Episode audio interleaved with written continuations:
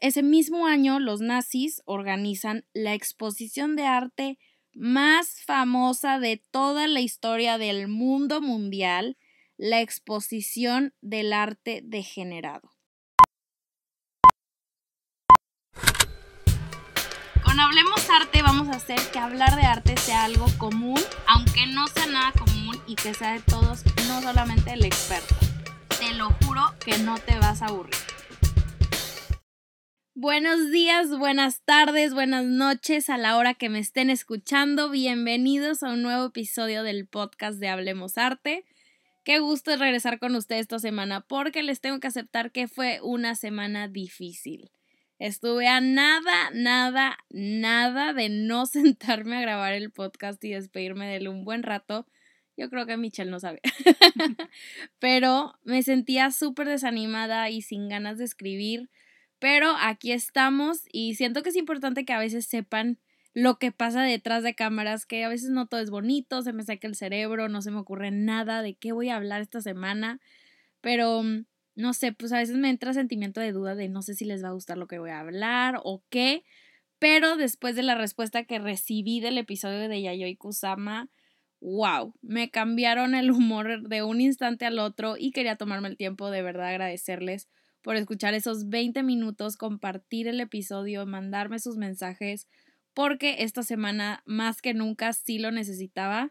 Y mm, entonces, gracias, pero bueno, a seguirle, no hay de otra, a seguirle con el pie derecho y ahora sí con el tema de la semana.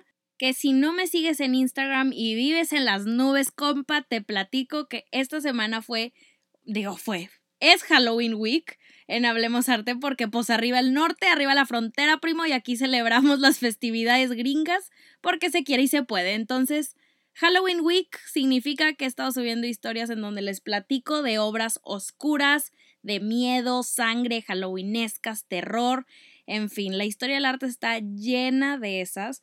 Entonces, aunque me moría por hablar de un tema un poco más bonito y seguir sus recomendaciones de, oye Roberta, habla de Van Gogh, o qué si hablas de Picasso, o qué piensas de tal, sentí que no quedaba con la temática específicamente de la semana, entonces por eso el tema del día de hoy, que ya es bien obvio porque leíste el título, pero el día en el que Hitler destruyó obras de arte. Chan, chan, chan, chan. ¿Qué? ¿Cómo, Roberta? ¿De qué estás hablando? Pues prepárense porque este episodio va a estar bueno. Hitler, todo un personaje. Lo conocemos a la perfección, sabemos lo que hizo, los horrores y el sufrimiento que causó, su imagen es de las más reconocidas del mundo, pero poco se habla de cómo la persona más odiada de toda la humanidad también odiaba el arte moderno. Hitler, además de ser un líder político, era un artista, algo de lo que no se platica mucho, pero porque, pues, obvio, hay cosas más importantes de ese, de ese cuate que vale muchísimo más la pena hablar, pero era artista y estaba muy metido en el mundo del arte desde chiquito. Cuando tenía 16 años, que fue alrededor de 1904, eh, viajó a Viena para cumplir su sueño y convertirse en todo un pintor, aplicando en la Academia de Bellas Artes. Él, bien convencido, cero duda en su cabeza de que era, era un gran artista, jamás dudando de su talento y de su increíble capacidad y ojo por el arte, aplica y ¿qué creen que pasa? Pues no lo aceptan, lo rechazan. Pero él con la frente en alto y echando humo, obviamente, vuelve a aplicar y de plano le dicen algo así como ya ríndete. Aquí no, compa, aquí no jala, aquí no entras y no tienes el fuá necesario. Eh, acuérdense que todos los personajes que imito aquí en Hablemos Arte y que hacen aparición son regios, todos ya saben por qué tienen acento. La razón de todo esto o de por qué lo rechazaban era porque los expertos y los meros meros de la academia ven sus obras y se dan cuenta y le dicen al Hitler que le faltaba un poco más de vida, un poquito más de sazón a sus dibujos, porque solamente dibujaba casas, edificios, espacios abiertos, y le recomiendan que mejor entrara arquitectura, que tal vez ahí le pudiera ir mejor. Pero claro que esta opción era no válida para Hitler porque para estudiar arquitectura necesitas haber estudiado y terminado la secundaria. Y pues Hitler no la terminó y estaba súper negado de hacerlo. Entonces lo que hace es que se dedica informalmente a pintar eh, postales, obras para sobrevivir y a ver si la armaba para venderlas profesionalmente algún día. Estuvo vendiendo algunas que irónicamente muchos de los compradores eran judíos y bueno, está de más decir que pues al cuate no le fue bien de vida de artista. Total, se mete voluntario para la Primera Guerra Mundial de 1914 y en su tiempo libre pues lo pasaba dibujando. Pero ¿qué pasa cuando derrotan a Alemania? Pues Hitler pierde cabeza y todo lo culpa, entre comillas, a los alemanes judíos traicioneros. Entonces regresa a Múnich y al ver a su país en caos total decide que pues la política era lo suyo, que el arte ya había sido tema de ayer y había encontrado su verdadera vocación. Pero pues claro, ¿verdad? Porque le fue la patada, no le quedó de otra, no es como que desde el principio quiso ser político. Y algo bien perturbante de todo esto es que ya hablando después de que hace todo su mugrero y su guerra contra los judíos, es que Hitler fue muy abierto en decir que la persona que lo había rechazado en la academia había sido judío. Y durante la invasión militar que tuvieron en Austria, durante el periodo nazi, él personalmente envía a que mataran a varios de la academia. Entonces, o sea, por todo esto ya podemos entender un poco del contexto de esta persona, ya sabemos un poco más de su triste vida como artista, sus rechazos, fracasos, entonces ahora ya podemos ir a lo que venimos. Nos vamos a situar en 1937 y no les voy a mentir, no soy una experta en la historia del mundo y no voy a entrar mucho en el detalle político ni aburrirlos con fechas y datos, así que no os preocupéis.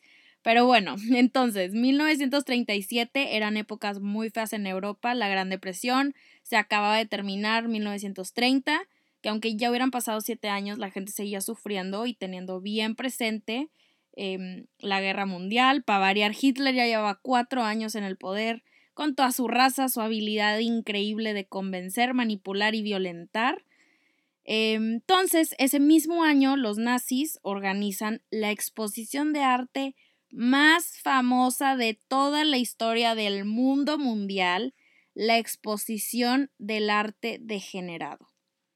Creo que este término, el del arte degenerado, es algo que ya muchos hemos escuchado, pero si no, no pasa absolutamente nada. Aquí te voy a platicar todo y ni siquiera vas a necesitar checar Wikipedia cuando termines. ¿Qué tal? Entonces así se le llamó arte degenerado. Fue una expresión muy usada por el régimen nazi alemán para describir todo, todo, todo el arte moderno. O sea, todas estas vanguardias que ya conocemos como el expresionismo, el arte abstracto, en fin. Para ellos era un mugrero, era un asco, un espanto y tenían que terminar con cada artista que atreviera, que se atreviera, perdón, por hacer arte que no era alemán. O básicamente arte que no fuera de su agrado. Fin. Hitler arma esta exposición que siendo bien honesta ni les voy a hacer el intento de pronunciar en alemán porque con el pseudo inglés y francés que tengo basta. Entonces le vamos a llamar exposición de arte degenerado, en donde juntó muchísimos cientos y cientos de obras para ridiculizar y humillar a cada artista que participara. Que participara a la fuerza, ¿verdad? Porque no era como que, ay, yo quiero participar en la exposición de arte degenerado, pues tampoco. Entonces, Roberta, ¿y a quiénes reclutó para exhibir? Pues prepárense, vienen nombres grandes. Entre estas obras que fueron escogidas por el mismísimo Hitler para desgarrarlas había arte de Paul Klee, Vasily Kandinsky, Max Beckmann, Emil Nolt, Ludwig Kirchner. ¿Qué tal la pronunciación? ¡Qué bárbara! Bueno, había muchísimos que admiramos ahorita y que llenan las paredes de museos muy importantes, o sea, ¿Qué tal, papá? ¿Cómo le hubiera quedado el ojo a este, este compadre? Entonces, bueno, aquí les va toda la logística de este magno evento. Espero no hacerlos bolas. Pero primero había una exhibición, una exposición llamada La Gran Exposición de Arte Alemán, que fue diseñada o más bien fue hecha para mostrar obras importantes que sí contaban con la prestigiosa aprobación de Hitler y en esas solamente exhibían pinturas de nacionalismo alemán, desnudo de mujeres hermosas rubias, soldados, paisajes idealizados, básicamente cosas que solo en su mente estaban pasando, ¿verdad? Y frente a la calle en donde estaba esta belleza y tanta perfección, había una segunda exposición que era esta que les platico, la del arte degenerado. Y esta, ahora sí, era un espacio sin luz, súper oscuro, las pinturas ni siquiera se colgaban, se pegaban en la pared sin marcos porque no lo merecían, y en las paredes habían frases llenas de insultos como naturaleza muerta vista por una mente enferma, o esto es un insulto a la mujer alemana, y apuntaban a una obra, o pegaban fotografías de personas que sufrían de alguna malformación para hacer menos a las obras de artistas como ellos. Entonces, era una exposición frente a la otra para que la gente tuviera súper claro qué era arte y qué no. Imagínense esto, o sea, un espacio todo bonito, limpio, bien planeado y enfrente otro lleno de basura, paredes rayadas, pisos sucios, los cuadros chuecos sin marcos.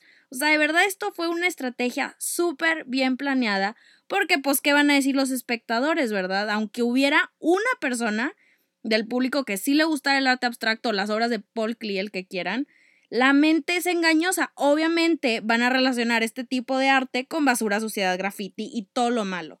Aparte que el objetivo de todo esto, obvio, era para crear más odio, pero para alentar a que todos los visitantes se convencieran de que todo era un síntoma de la conspiración malévola que tenían los artistas contra los alemanes. Siento que me escucho bien enojada. bueno, y algo que se me olvidó mencionar era que los que estaban encargados de organizar todo este show, para asegurarse que todos estuvieran convencidos de lo que ellos creían, contrataban a gente para que se mezclaran entre la multitud y que criticaran de manera ofensiva y degradante las obras. Entonces, no había manera en el mundo de que salieras y dijeras, nah, estos exagerados a mí sí me gustó. No, o sea, no hay manera. Y esto es algo que todavía se hace en el mundo actual, pero ese es tema de otro día.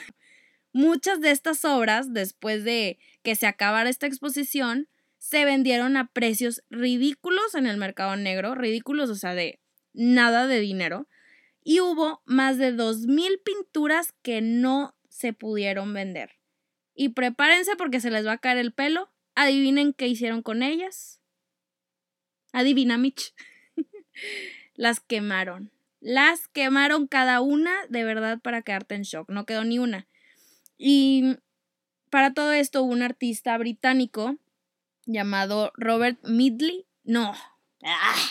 Medley. Dilo, dilo. Murió en 1994 y da una entrevista hace años, pero todo sobre este tema precisamente. Y platica que él estuvo en la exposición, asistió, vio en carne propia, en vivo y a todo color lo que Hitler consideraba arte degenerado. Y gracias a él tenemos una escena súper clara de lo que pasó en ese entonces.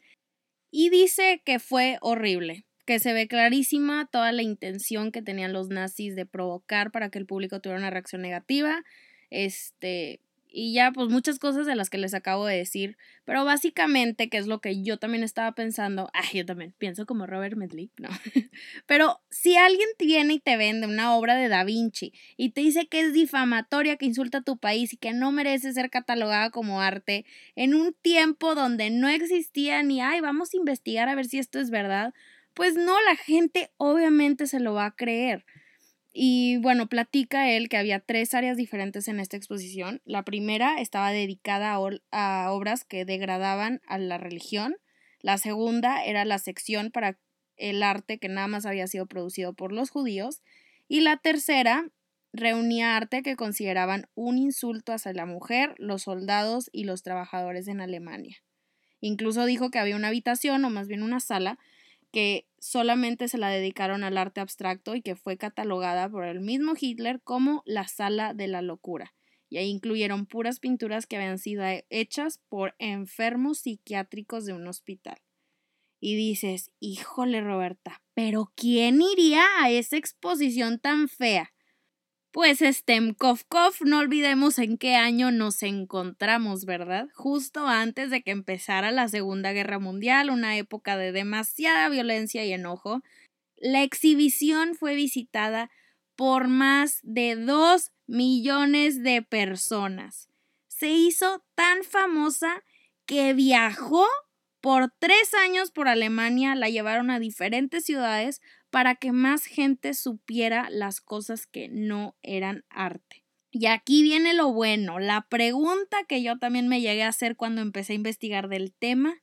Pero ¿por qué se sentían los nazis amenazados por el arte que marcó Alemania en el siglo XX? ¿Por qué? No entiendo. Pues esto fue lo que Hitler tuvo que decir al respecto. Las obras de arte que no puedan ser entendidas por sí mismas y necesiten un pretencioso libro de instrucciones para justificar su existencia, nunca jamás llegarán al pueblo alemán. Y no sé ustedes, pero a mí este conjunto de palabras ya lo había escuchado antes. Y es más, lo escucho a diario en las redes de Hablemos Arte. Roberta, es que si se necesita una explicación del artista, no es arte. Si no le puedo entender desde que la veo, no me gusta. Y si son garabatos que un niño de 5 años puede haber hecho, no es digno de mi admiración. ¿Qué hace diferente esto que dijo Hitler a lo que escuchamos tan seguido en los pasillos de los museos contemporáneos de la ciudad? Yo creo que nada. Creo que la historia se está repitiendo y se está reflejando en tiempos actuales. Hitler sí hizo todo esto como un acto de venganza, estoy de acuerdo. Era demasiado coraje y demasiado enojo que él sentía por la gente que lo rechazó, que le dijo que lo que él hacía no era arte.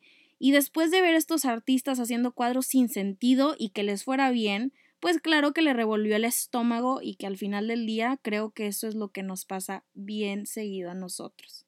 Nos da un coraje tremendo ver que gente compra una silla y la exhibe en un museo que lo consideren arte. Nos deja un signo de interrogación gigante y junto con ese, oraciones que hacen menos al artista. Nos hierve la sangre escuchar que algo que tú pudiste haber hecho se catalogue como una obra maestra. Entonces lo que hoy yo quiero que te lleves de todo esto es otra vez el mismo objetivo con el que termino cada episodio. Tal vez ya se hizo muy repetitivo, pero creo que es muy importante seguir recordándolo con diferentes ejemplos. Vayamos más allá del entendimiento, más allá de la técnica, del talento y vamos a echarle más ganas a las preguntas que estamos haciendo. El arte no es de entender, es solo un medio por el que el mundo suelta todo lo que trae dentro. Espero de verdad que te haya gustado este episodio, que lo hayas disfrutado tanto como yo contándolo. Compárteselo a alguien que crees que le vaya a servir y ya sabes, como siempre, hablemos arte la próxima semana.